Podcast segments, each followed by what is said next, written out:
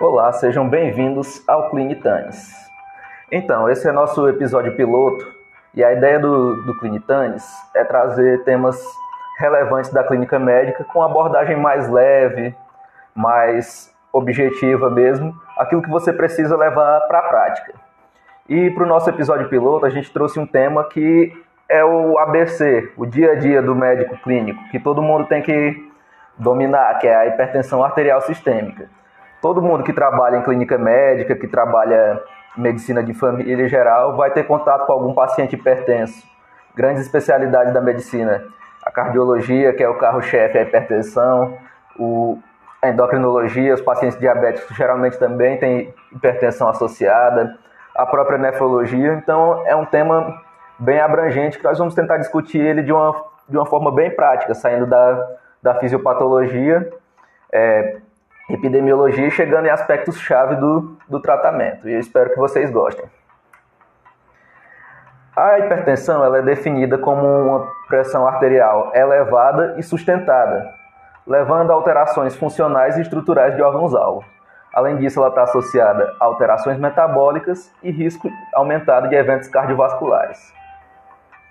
Estima-se que no mundo, anualmente, cerca de 7,6 milhões de mortes sejam causadas pela hipertensão. E no Brasil, estima-se que mais de 30% da população seja portadora de hipertensão. É uma prevalência de aproximadamente 35% em homens e 30% em mulheres. Daí você vê a importância da gente estudar esse assunto. E com as novas definições do, do último guideline americano, a prevalência de hipertensão ela pode subir para cerca de 46% da população mundial. Ou seja, praticamente metade da população mundial é hipertensa. É, a fisiopatologia da hipertensão, de maneira bem simplificada, a pressão arterial ela é definida como um produto entre o débito cardíaco e a resistência vascular periférica. Então, para essa pressão estar elevada, ou está acontecendo alguma coisa que está alterando o débito cardíaco, aumentando ele, ou a resistência vascular periférica. Então, no nosso tratamento, nós também vamos tentar agir tanto no débito cardíaco quanto na resistência vascular periférica.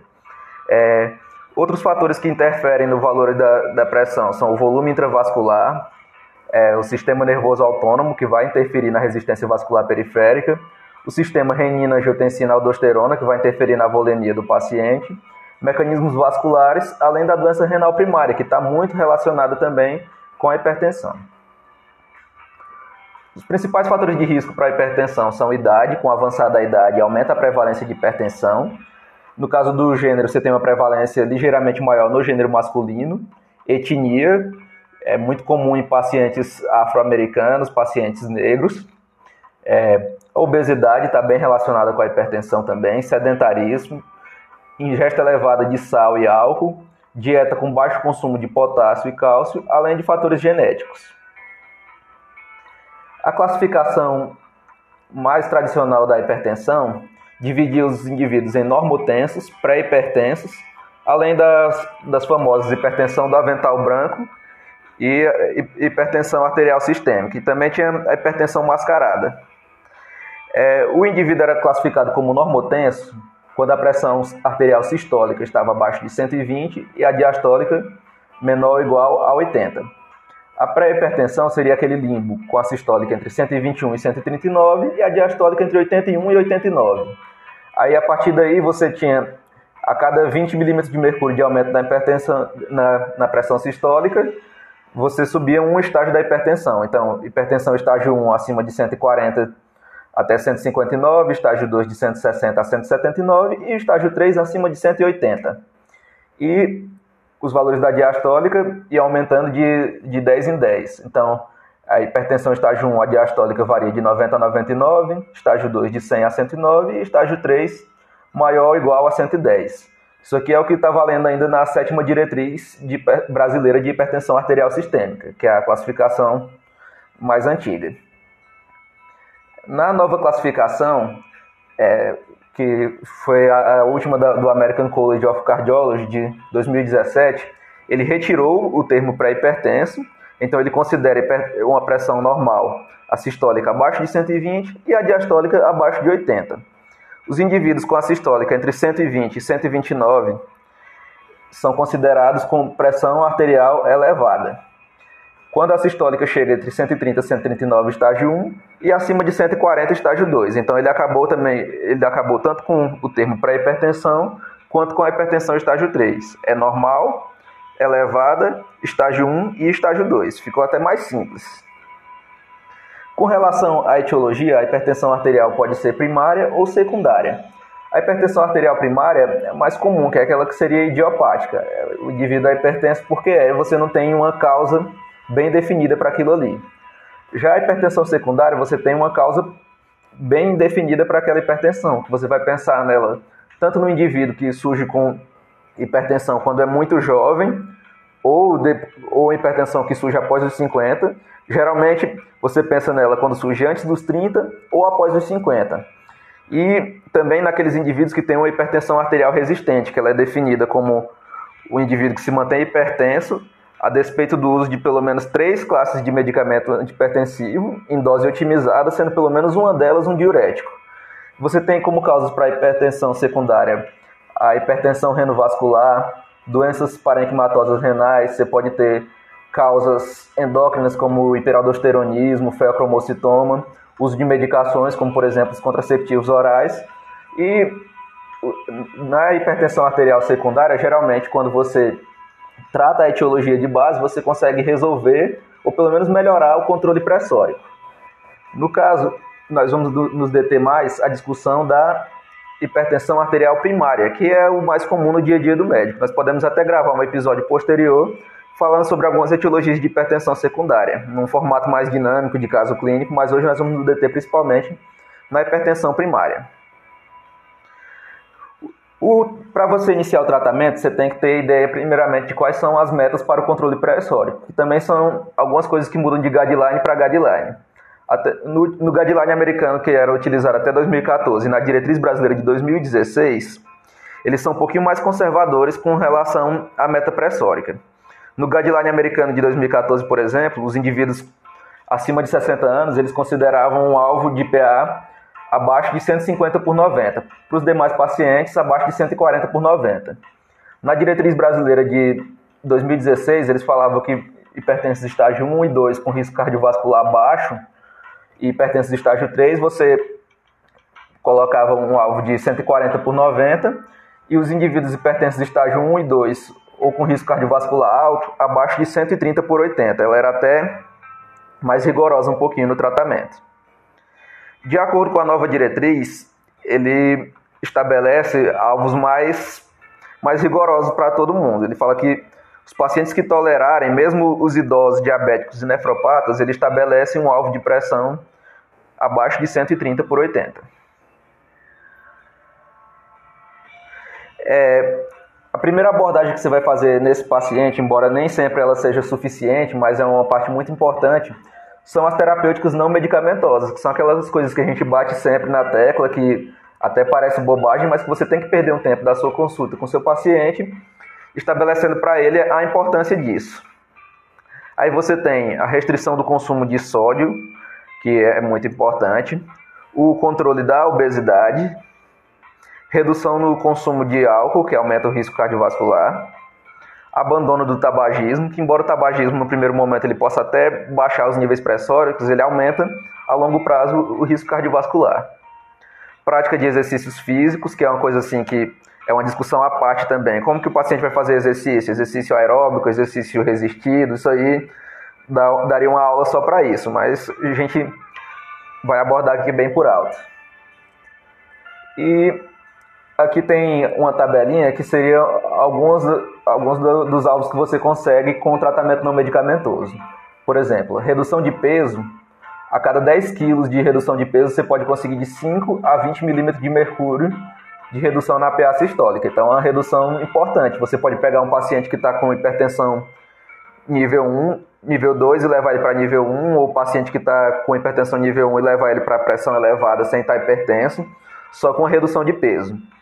Tem a dieta DASH também, que isso aí eu também não vou entrar nesse mérito, que é uma dieta bem específica, mas que consegue reduzir a PA sistólica em 8 a 14 milímetros de mercúrio. A redução de sódio é capaz de levar 2 a 8 milímetros de mercúrio de redução na pressão arterial sistólica. Atividade física de 4 a 9 milímetros de mercúrio. E a moderação do consumo de álcool pode alterar de 2,5 a 4 milímetros de mercúrio na pressão arterial sistólica. Partindo para o tratamento farmacológico. Nós temos algumas classes de, de medicações que são clássicas no tratamento da hipertensão. Tem os diuréticos, os beta-bloqueadores, os inibidores da ECA, os antagonistas da angiotensina 2, antagonistas do, dos canais de cálcio, alfa-bloqueadores, inibidores adrenérgicos periféricos, alfa-2 agonistas centrais, vasodilatadores arteriais diretos e bloqueadores da renina. Aí você olha assim, essa lista, eu citei aqui 10 classes de medicamentos. Pode até bater um desespero no, no primeiro momento. Eu tenho tanta coisa para utilizar, como é que eu não vou me perder, saber o que, que eu vou usar, o que, que eu não vou usar, como que eu vou iniciar o tratamento do meu paciente. Num primeiro momento, você vai priorizar para o seu paciente drogas que sejam consideradas de primeira classe. O que são as drogas de primeira classe? São drogas cujos estudos demonstraram de maneira consistente uma redução do, do risco cardiovascular, uma redução consistente da pressão arterial e que são superiores em comparação com as outras drogas. Classicamente, nós tínhamos cinco classes que eram consideradas drogas de primeira linha que seriam os antagonistas dos canais de cálcio, os antagonistas da angiotensina 2, os inibidores da ECA, os, os diuréticos e os beta-bloqueadores. Estudos mais recentes demonstraram que os beta-bloqueadores têm uma diminuição da mortalidade cardiovascular em pacientes hipertensos menor em relação às outras classes. Então, hoje, os beta-bloqueadores não são mais considerados uma droga de primeira classe. Você pode até utilizar eles, eu vou explicar mais à frente, mas em certas comorbidades específicas, mas para um paciente previamente rígido, você vai preferir iniciar ou um diurético, ou um inibidor da ECA, ou um antagonista da angiotensina 2, ou um antagonista do canal de cálcio, ou uma combinação entre duas dessas quatro classes, sendo que você nunca vai combinar um inibidor da ECA com um antagonista da angiotensina 2, que são duas medicações, duas classes que vão agir no sistema renina, angiotensina, aldosterona elas vão agir no, no mesmo sistema, e se você associar as duas, você tem um aumento de efeitos colaterais e pode levar até um aumento da mortalidade. Falando um pouquinho das principais categorias, vamos começar pelos diuréticos. Os diuréticos você tem três classes principais de diuréticos, que são os diuréticos tiazídicos, diuréticos de alça e os diuréticos poupadores de potássio. No contexto da hipertensão, as principais drogas que você vai utilizar são os diuréticos tiazídicos. Os diuréticos de alça, eles são mais bem utilizados assim, no contexto de urgências e emergências hipertensivas, que eu posso até falar no, no episódio posterior. Então, o paciente com edema agudo de pulmão, o diurético de alça ele perde volume muito rápido, então ele é bom para isso. Os diuréticos poupadores de potássio, que são os antagonistas da aldosterona, eles são bem estabelecidos na hipertensão arterial resistente. Quando você já tem três drogas e não está bem controlada, a quarta droga geralmente entra um diurético poupador de potássio, que é a espironolactona, nome comercial sem conflito de interesse é o aldactone.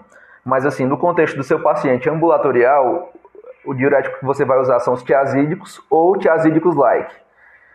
Que, qual seria o mecanismo de ação dessas drogas? Elas vão trabalhar inibindo a reabsorção de cloreto de sódio no túbulo contorcido distal. É, num primeiro momento, é, essa redução de, de cloreto de sódio vai levar a uma diminuição da volemia mesmo, mas com o passar do, do tempo, 3 a 4 semanas de uso, essa volemia vai acabar se restaurando. E o principal mecanismo de ação vai ser um mecanismo mesmo vasodilatador, que vai acabar levando a uma redução sustentada da, da pressão arterial. Essas drogas são consideradas drogas de escolha em praticamente todos os tipos de hipertenso, podendo ser indicadas como monoterapia para hipertenso no estágio 1 e terapia combinada no estágio 2. O bom dos tiazídicos é que você pode combinar ele com qualquer classe de medicação, são drogas baratas e drogas bem toleradas. Os principais efeitos adversos que você tem são os quatro hipos e três hipers. hipers. Os quatro hipos você tem a hipovolemia, hipocalemia, hiponatremia e hipomagnesemia. E os, os três hipers são hiperglicemia, hiperlipidemia e hiperuricemia. Então você tem que ficar muito ligado naquele paciente que já é diabético, que já tem uma intolerância à glicose, principalmente se você combinar ela com beta-bloqueador, que também é uma droga que causa desglicemia. Ficar também muito ligado naquele paciente que tem um ácido úrico no limite, porque você pode precipitar uma crise de gota com o uso de diurético tiazídico. E paciente idoso fica muito ligado também na questão da hiponatremia. Às vezes o paciente começa o uso do tiazídico, chega meio torporoso, com alteração do estado mental, você tem que estar ligado que isso pode ser uma hiponatremia por conta do tiazídico. Os principais tiazídicos que a gente tem na prática clínica são a hidroclorotiazida, a cortalidona e a indapamida. A hidroclorotiazida talvez seja o mais clássico por ser uma droga que a gente tem disponível no SUS. Mas quando você compara a hidroclorotiazida com a clortalidona, os estudos já foram bem categóricos em afirmar que a clortalidona é uma droga muito melhor no controle pressórico e na redução da mortalidade cardiovascular. E não é uma droga considerada tão cara, então seria interessante você no seu ambulatório oferecer para o seu paciente, se ele tiver condições de adquirir, a clortalidona ou a indapamida.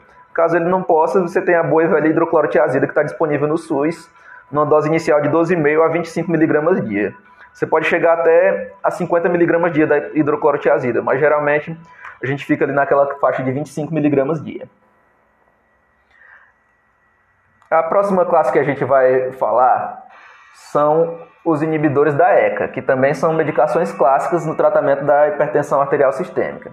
O mecanismo de ação dos inibidores da ECA é uma vasodilatação arterial e venosa por meio de uma diminuição dos níveis circulantes de angiotensina 2. É, não sei se vocês se lembram do sistema renina-angiotensina-aldosterona, que a renina é produzida lá nas células da mácula densa, vai é, ativar a cascata de transformação da, do angiotensinogênio em angiotensina 1, e a enzima conversora de angiotensina vai converter a angiotensina 1 em angiotensina 2. Essa angiotensina 2 ela tem um efeito de vasoconstricção, além de ativar a aldosterona, que vai levar a uma reabsorção de sódio. Então, tudo isso combinado vai levar a um aumento sustentado da, da pressão arterial. É uma droga que tem efeitos benéficos secundários, como, por exemplo, inibição do remodelamento cardíaco, redução da hipertrofia ventricular, redução da rigidez vascular e prevenção da recidiva de fibrilação. Então, são drogas muito boas, por exemplo, para pacientes coronariopatas, pacientes no pós-IAM, são drogas de primeira linha também na insuficiência cardíaca. Então, o paciente que já tem uma dessas comorbidades, você vai tentar é, entrar no tratamento antihipertensivo dele com o inibidor da ECA. É uma droga que tem boa resposta, principalmente em pacientes com maiores níveis de renina, como hipertensos jovens brancos. Mas, curiosamente, ela também tem uma resposta satisfatória nos idosos, mesmo que eles produzam níveis mais baixos de renina. São drogas que geralmente são bem toleradas, mas tem alguns efeitos adversos que você tem que estar bem antenado. Hipercalemia, ela é contraindicada em pacientes com estenose de artéria renal bilateral ou estenose unilateral em rim único, porque esses pacientes, o único mecanismo que eles têm para manter uma perfusão renal seria o sistema renina-angiotensina-aldosterona. Quando você inibe, eles vão entrar em falência renal. É, alguns pacientes que usam IECA também podem evoluir com uma tosse seca por uma inibição da enzima bradicinina. Além disso, é uma droga que pode causar broncoespasmo ou angioedema e que também é proscrita durante a gestação. Ademais, com exceção desses casos, é uma droga muito boa, barata e bem tolerada. Os principais representantes são o captopril, enalapril e o lisinopril. Tanto o captopril quanto o enalapril estão disponíveis no SUS. A vantagem do enalapril é que ele tem uma comodidade posológica maior. Ele pode ser utilizado em uma ou duas tomadas ao dia, enquanto o captopril é utilizado em duas a três tomadas ao dia.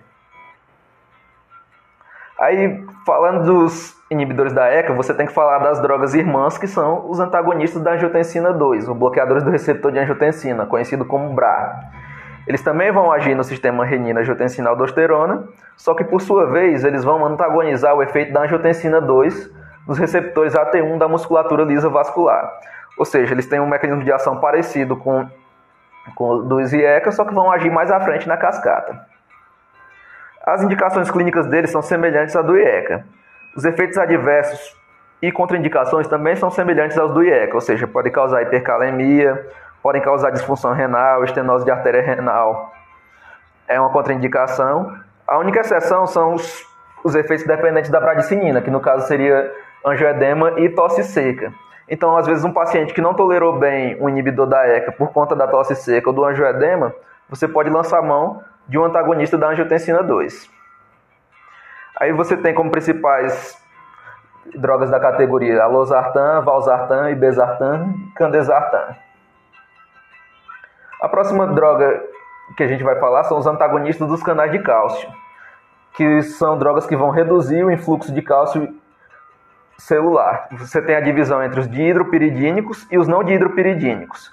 Dihidropiridínicos você tem é, anlodipino, nifedipino, todos os que terminam em dipínico, que são drogas que vão ter uma ação mais nos canais de cálcio do vaso. Os não dihidropiridínicos você tem principalmente o verapamil e o tiazen, que vão agir mais nos canais de cálcio da musculatura cardíaca. Então eles não vão ter um efeito tão vasodilatador, eles vão ter mais um efeito cronotrópico e inotrópico negativo.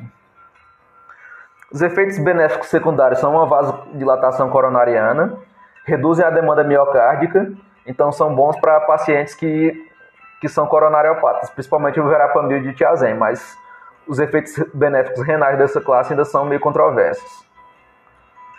Uso clínico, eles têm boas respostas em pacientes negros, pacientes idosos e pacientes com hipertensão arterial sistólica isolada. Além disso, nos casos do, dos não dihidropiridínicos, eles podem ser indicados também em taquiarritmias e angina estável. Como efeitos adversos clássicos que você tem, principalmente com anlodipino, seria o edema de membros inferiores. Além disso, o verapamil ele é contraindicado em pacientes com disfunção sistólica de moderada a grave e o diltiazem é contraindicado em pacientes com insuficiência sistólica clinicamente manifesta. Além disso, você tem outras classes, como por exemplo os beta-bloqueadores, que, embora não sejam mais considerada droga de primeira classe, você vai ter indicações bem específicas para ela.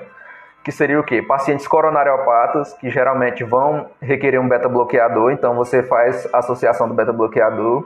Pacientes com insuficiência cardíaca de fração de ejeção reduzida também são pacientes que necessitam de tratamento com beta-bloqueador, então você acaba associando também essas drogas. Essas são as principais indicações. E pacientes que têm outras comorbidades que sejam tratadas com beta-bloqueador também, por exemplo, migrânia, ou qualquer uma dessas comorbidades. Outras drogas com indicações específicas. Os alfa-bloqueadores são muito utilizados no pré-operatório do, do feocromocitoma. Quando a gente for falar sobre hipertensão secundária, eu falo melhor sobre isso, mas você tem que fazer um bloqueio alfa e posteriormente um bloqueio beta no pré-operatório para esse paciente tolerar a cirurgia. É, você tem os alfa-2 agonistas, você tem a, a, clonidina, por exemplo, que é, que é bem tolerada em, em gestantes, também é utilizada muito é, para reduzir a pressão no ato anestésico. Você tem os vasodilatadores diretos, como por exemplo a hidralazina, que ela é bem utilizada como terapia de combinação e hipertensão arterial refratária. Todas as outras categorias carecem de mais estudos, então o que a gente tem de clássicos são essas. Quando você vai iniciar seu tratamento, você tem alguns princípios que você tem que levar em conta. O primeiro é a redução da mortalidade cardiovascular, ou seja, você vai preferir drogas que, além de reduzir a pressão, reduzem a mortalidade cardiovascular. E as principais são aquelas quatro primeiras categorias que eu falei. Segundo, é uma droga que seja eficaz por via oral, seja bem tolerada e com menor número de tomadas ao dia, porque geralmente o paciente hipertenso, ele é um paciente que tem várias outras comorbidades associadas, já vai tomar muitas medicações, então quanto melhor tolerabilidade e menor número de tomadas ao dia, maior vai ser a adesão do paciente ao tratamento. Tem que ser uma medicação que possa ser iniciada com a menor dose efetiva, porque isso vai te diminuir o, efeito, o número de efeitos colaterais.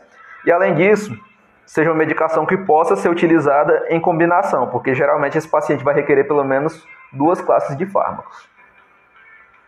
Você também vai levar em consideração as características sociodemográficas individuais do, do seu paciente, ou seja, se é um paciente que pode comprar uma medicação mais cara, se é um paciente que vai precisar da medicação do SUS, custos e disponibilidade, e como eu falei, comorbidades associadas, por exemplo, paciente hipertenso com insuficiência cardíaca com fração de ejeção reduzida. Então você vai ter que colocar na prescrição dele um inibidor da ECA ou um BRA associado a um beta-bloqueador e muitas vezes ele vai ter benefício também de usar, por exemplo, um antagonista da aldosterona, como a espironolactona, mas eu vou falar de IC em outro episódio mais à frente. Mas é interessante você sempre contrabalanceie as comorbidades do seu paciente com o, o tratamento antihipertensivo. E tratar também as comorbidades associadas, como por exemplo, síndrome metabólica, doença coronariana, acidente vascular encefálico, doença renal crônica, e abordar também o seu paciente na crise hipertensiva, que é um mundo à parte que a gente vai falar num, num dos próximos episódios. E é isso, espero que vocês tenham gostado.